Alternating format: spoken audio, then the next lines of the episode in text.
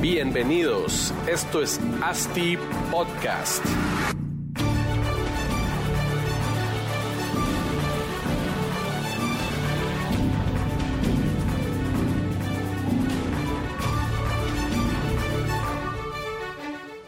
Hola a todos, bienvenidos a otro episodio de ASTI Podcast aquí en la Expo Real Estate Guatemala.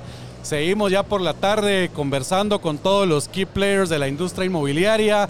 Eh, pues ahora hasta europeos tenemos aquí Francisco Vázquez, bienvenido, ¿cómo estás? Hola, muy bien, muchas gracias. Encantado de estar aquí con vosotros y un placer, estoy disfrutando un montón de la, de la expo. Buenísimo. Director de 3G Smart Group, ¿verdad? Exactamente, sí, mira, 3G Smart Group es una compañía, es un conjunto realmente de Ajá. compañías, eh, principalmente ligadas a la arquitectura, a la ingeniería. Eh, estamos presentes en 17 países, Puchiga. ¿Cuántos colaboradores tienen? pues más de 500. ¡A la gran! Más de 500. Enormes. Y bueno, la realidad es que nos, nos hemos centrado históricamente en, que es un poco lo que he hablado en la ponencia, en el concepto este de la nueva normalidad, o sea, tratar de diseñar y de hacer arquitectura, aunque pueda parecer obvio, ayudando a nuestro cliente Claro. a, que, a diseñar lo que toca en cada momento Sí, pues, y, y realmente... pensando en el futuro ya, Pensando en el futuro, pensando en las personas que van a vivir ese espacio.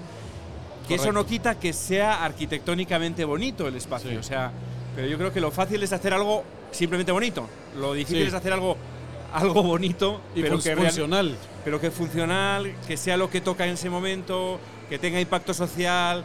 En fin, tratando de poner todas las capas posibles al, al proyecto. Y que realmente, como hablabas de la nueva normalidad, Sí. yo soy desarrollador, desarrollamos proyectos, pero realmente cuando contratamos la arquitectura, ¿verdad? en este Sí. caso como ustedes, pues ustedes son los expertos en entender realmente, Claro.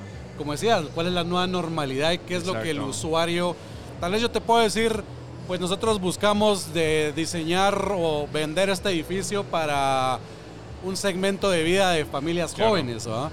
Pero realmente ustedes que están en el día a día pueden Claro. entender mucho más cuáles van a Sí. ser las necesidades Claro. de esa familia. Claro, y ahí tenemos que concentrarnos eh, realmente en quien, no- en, quien nos, en quien nos paga realmente, Ajá, que eres sí, tú, ¿no? Sí, Y concentrarnos en además eh, quién va a vivir ese espacio. claro. Y es más, e ir un poquito más allá, tú has hablado de futuro, ¿no? Ir un poquito más allá, pues en temas de sostenibilidad, de inclusión, de accesibilidad, o sea, temas que están ahí y, que, y que no cuesta nada hacer las cosas bien. O sea, Sí, sí, sí. No cuesta, o sea, un buen Solo bien pensado. Exacto, un buen Y con profesionales. Exacto, un buen diseño bien pensado y bien estructurado no cuesta más, ¿no? Y luego, pues bueno, la ventaja de estar en 17 países es que puedes traer cosas, Sí, buenas de- de ideas de, un país a otro. ¿no? Y de todas las culturas, pero siempre con equipos locales lo desarrollamos. Lógicamente tenemos oficina con equipo local en cada sitio, porque yo creo que el mix ideal es este mix de internacional, de, de ideas globales, pero aterrizado, ¿no? Como decimos, tropicalizado, ¿no? Claro. Sí, para que el, para que el mismo mercado acepte. No vas a hacer una, no sé, tal vez en, en, en España los balcones son Sí. de 20 metros cuadrados, pero vas a Guatemala y nadie puede comprar 20 metros cuadrados de balcón, ¿verdad? exactamente. O sea, la idea puede ser muy buena, pero si no está bien tropicalizada, no Aunque va a sí, tener que- éxito. sí es verdad que hay una gran tendencia de eh, globalización. ¿Por qué? Sí, sí. Porque cada vez más la gente se mueve mucho más de país en país, con lo cual el, Los nómadas digitales, con lo cual el usuario final es mucho más global que antes, ¿no?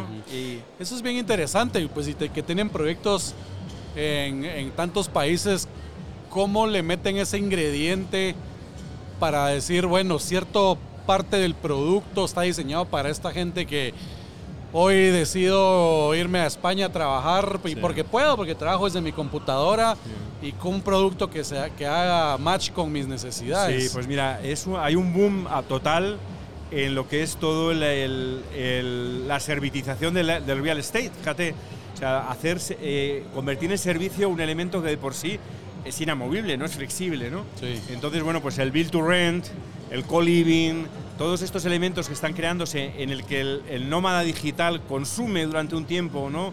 Esta media estancia que no estaba cubierta, estaba Correcto. cubierta el hospitality o estaba cubierto el alquiler de largo plazo, ¿no? Pero sí, ese, sí. esa media estancia, ¿no? Es la clave ahora mismo, creo que para las nuevas generaciones, ¿no?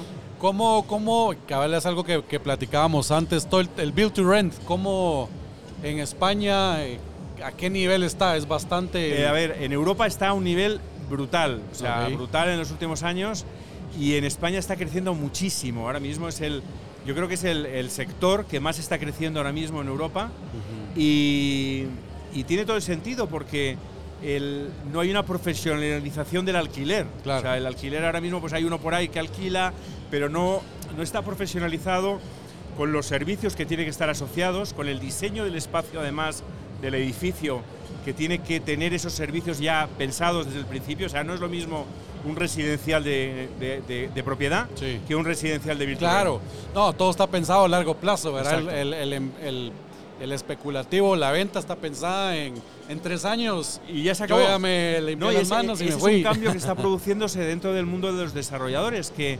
históricamente era yo desarrollaba y me voy. Sí, Hoy día la permanencia, el servicio, eh, el, conteni- el, conteni- el contenido que va a tener ese espacio es cada vez más importante, ¿no?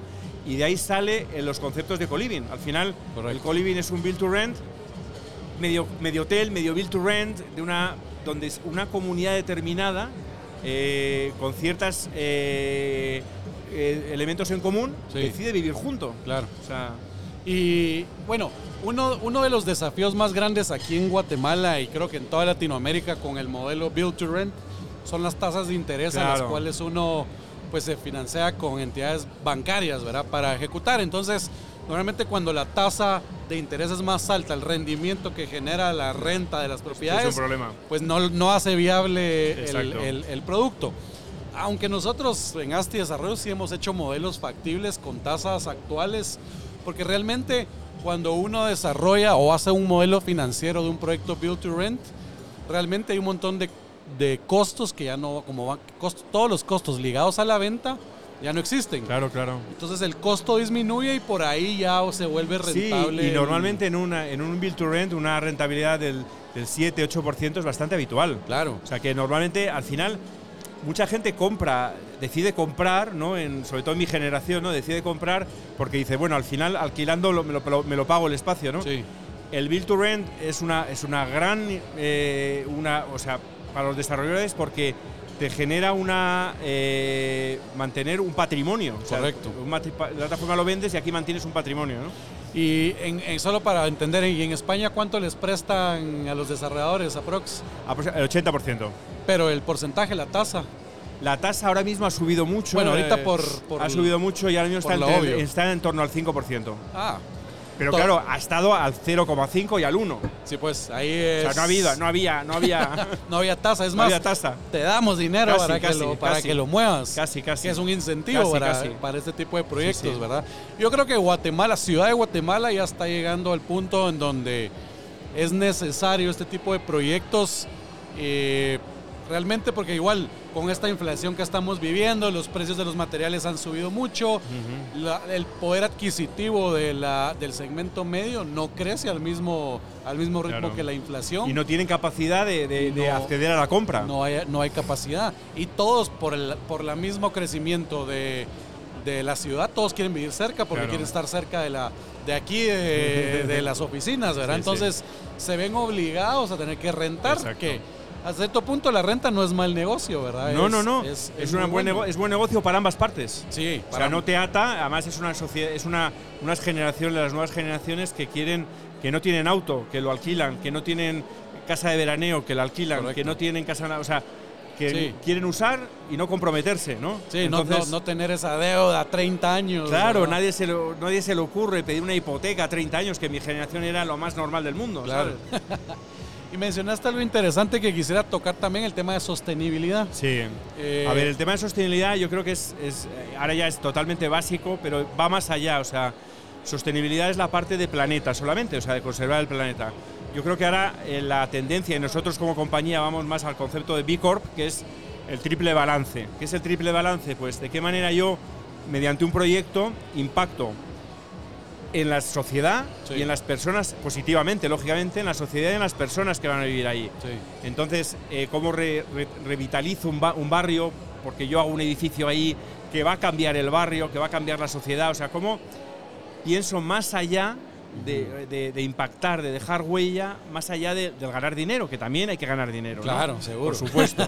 y luego, mayor impacto social en las personas y menor impacto en el planeta. am- ambientalmente, sí. El planeta, lógicamente. Que realmente es sí, a- ambiental, social y económico. porque tiene que Exactamente. Y económico, la parte económica, el impacto económico es que realmente los negocios se hagan de una, de una manera eh, razonable, ganando lo razonable. Claro. ¿sabes? O sea sí, que- sin ser. y aquí decimos sin ser abiertos, chucho, exactamente. Sin ser mu- mucho. ¿eh? Y, y eso es una cosa que está trasladado al, ESG, a ESG, sí.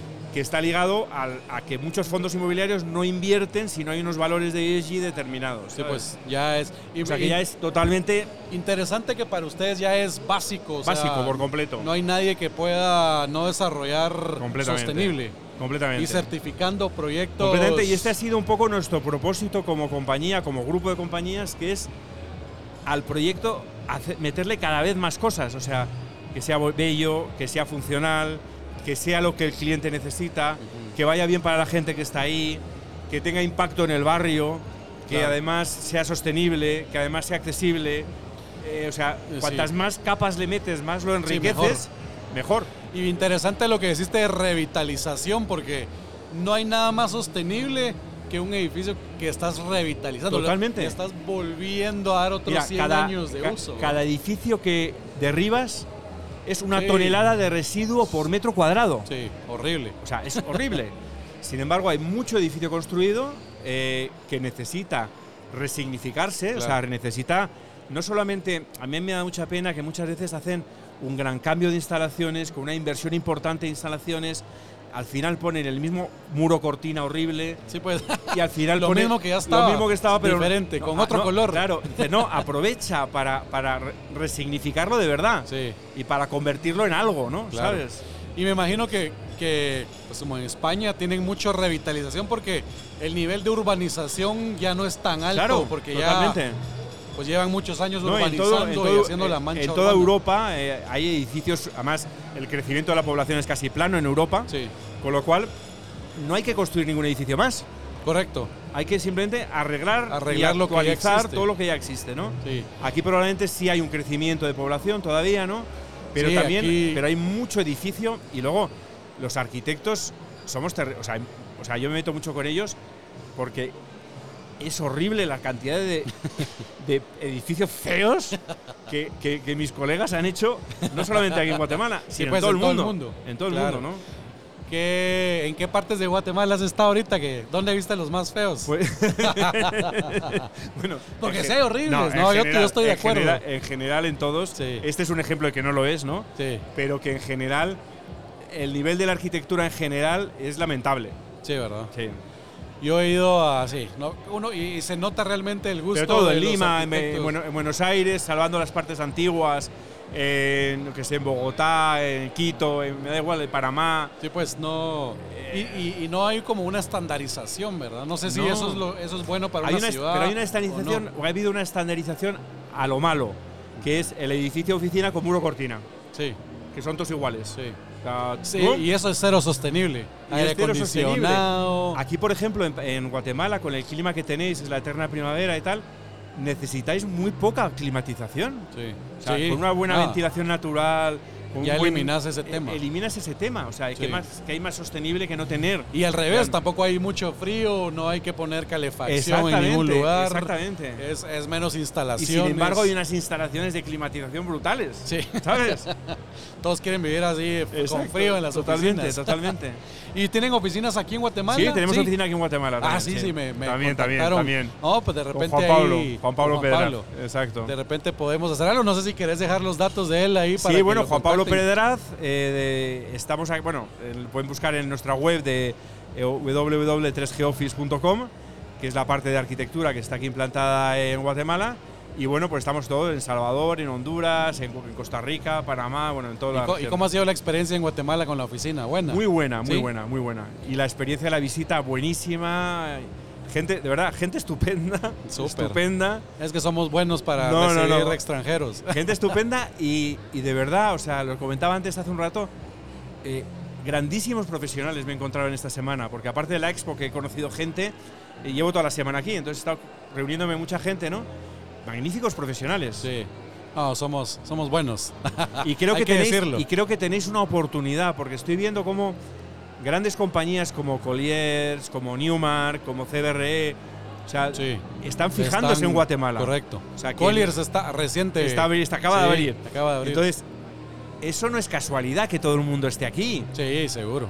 O sea, Ya, creo que ya- ya- creo que, vieron que sí, el creo que el- mercado el, el bueno. mercado que os, que os de alguna mente se llevó Costa Rica en su momento. Sí, eh, Costa Rica ahora está con un nivel de vida carísimo. correcto. El, el salario mínimo en Costa Rica eh, anda por los 2.000 dólares.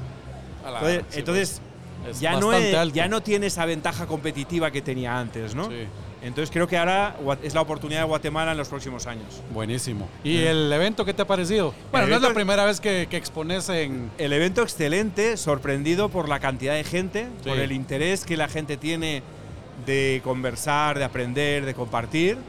Y, y encantado, de verdad. O sea, estoy absolutamente encantado. Qué bueno. Pues buenísimo, Francisco. Muchísimas gracias por parar aquí con nosotros en Asti Podcast y compartir un poco pues de todo el- tu conocimiento. Esperemos seguir platicando después ya, ya sin el micrófono aquí. Hay Perfecto. cámaras, pero te agradezco bastante. Nada, muchísimas gracias, un placer. Hasta luego. Hasta luego. Felicidad.